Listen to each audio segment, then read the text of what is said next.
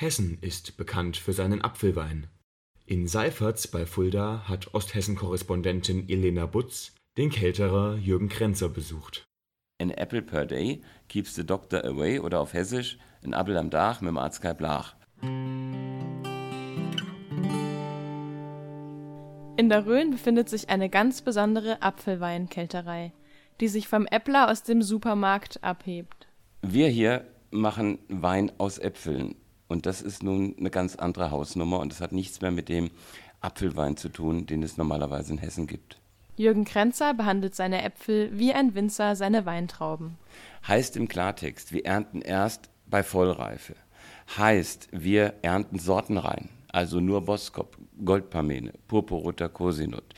Ähm, wir bauen den im Keller genauso aus wie der Winzer. Wir nehmen Burgunderhefen dazu und äh, letztendlich machen wir einen Wein, wie der Winzer auch. Nur das Ausgangsprodukt ist eben nicht die Traube, sondern der Apfel.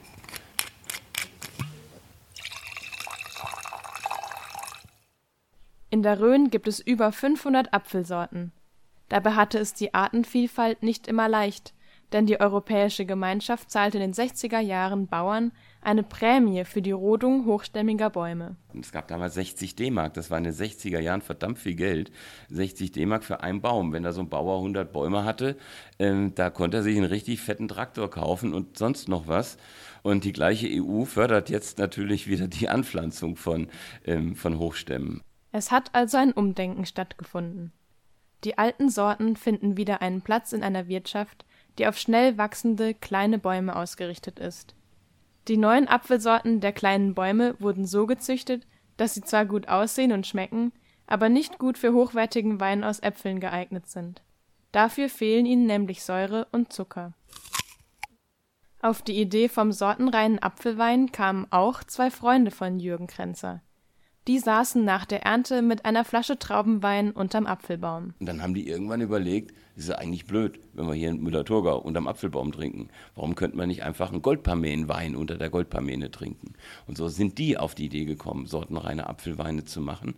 Aber nicht nur die Sortenreinheit ist für Krenzers Apfelwein wichtig, sondern auch, dass die Äpfel reif geerntet werden.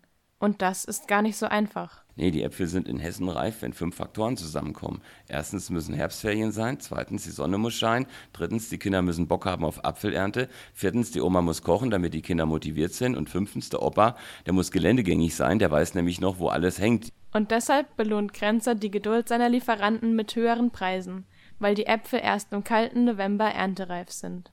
So will er dem Apfelwein einen besseren Ruf verpassen. In seiner Jugend war Apfelwein kein besonders hochwertiges Getränk. Da galt Apfelwein als billiger hessischer Durstlöscher.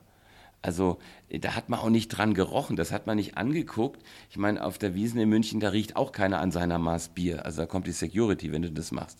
Wir allerdings riechen gerne an Krenzers hochpreisigem Apfelwein und schmecken den Unterschied zum üblichen Äppler. Auch seine eigene Erfindung, der Apfelsherry, ist eine Probe wert. Zum Wohl!